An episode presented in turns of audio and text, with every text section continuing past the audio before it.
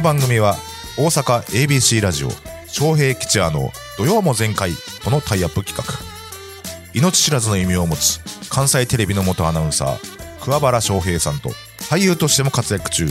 上方落語界注目の落語家桂吉也さんが朝日新聞ポッドキャストのトークに切り込みます。今週のテーマは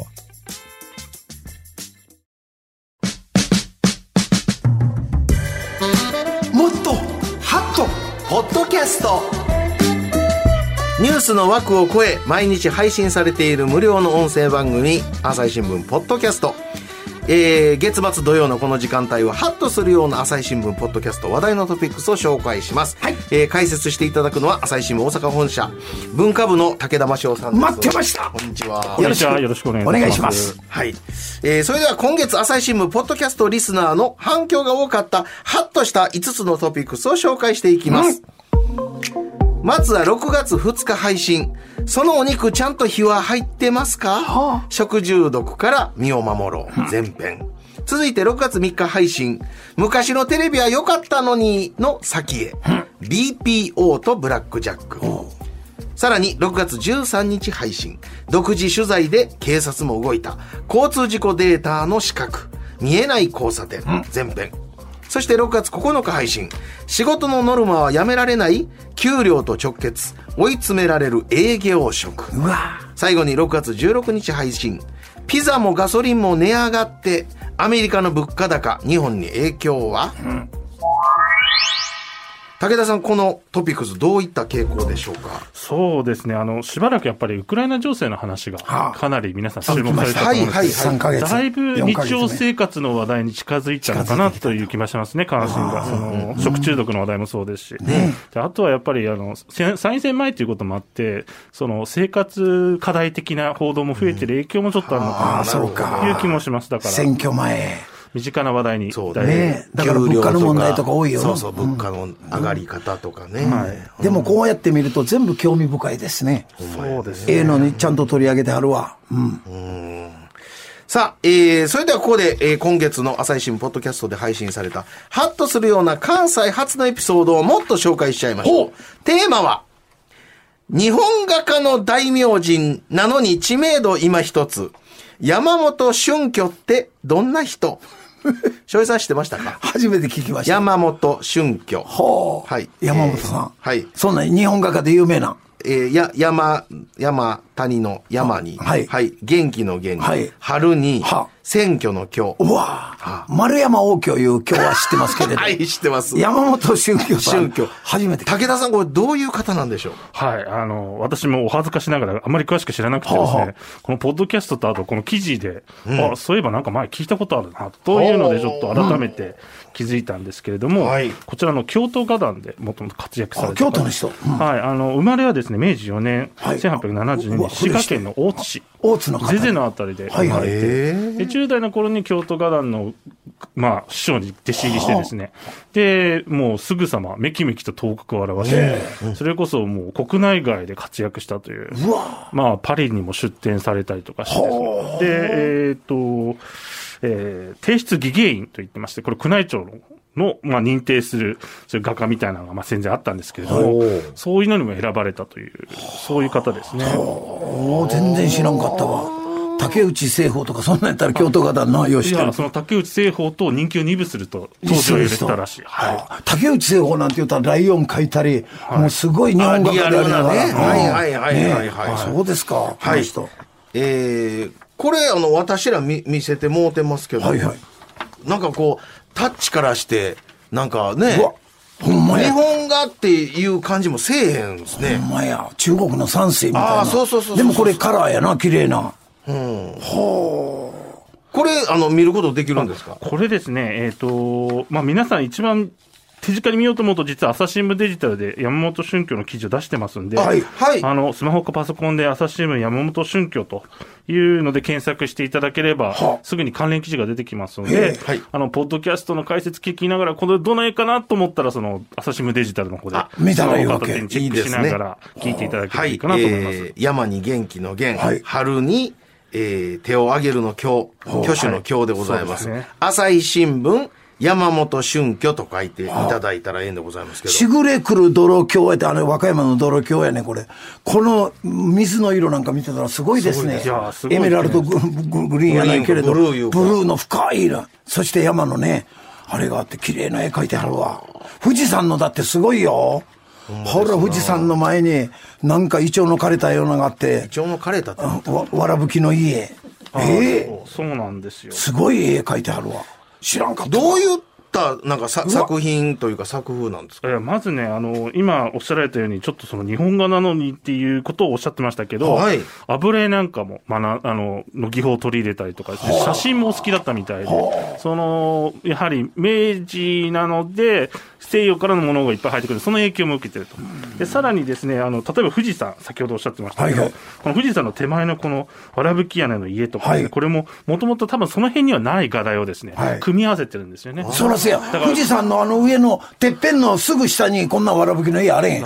これやったらもう8合目ぐらいに家建ってないからね。だから非常にダイナミックな風景画をあなるほどね描いてるんですよね。あなるほどなうんちょっとそう想像じゃないですけど、うまく組み合わせたりして。翔平さんえらい、く、なんか、鋭い指摘したね。いやいや、私絵好きやから、ほんまに。書かれへんけど。書かれへんけど、絵って綺麗やで、やっぱり絵はな。あ確かに。すごいねで、この、なんちゅうんですか、あの、ずみ緑というか、ブルーというか、色使いもちょっと独特ですよね。そうですね。あの、かなり、ど、この青色をどうやって出したのかがまたよくわからないいう。ーな、藍色。すごいわ、これ。泥鏡の。はい。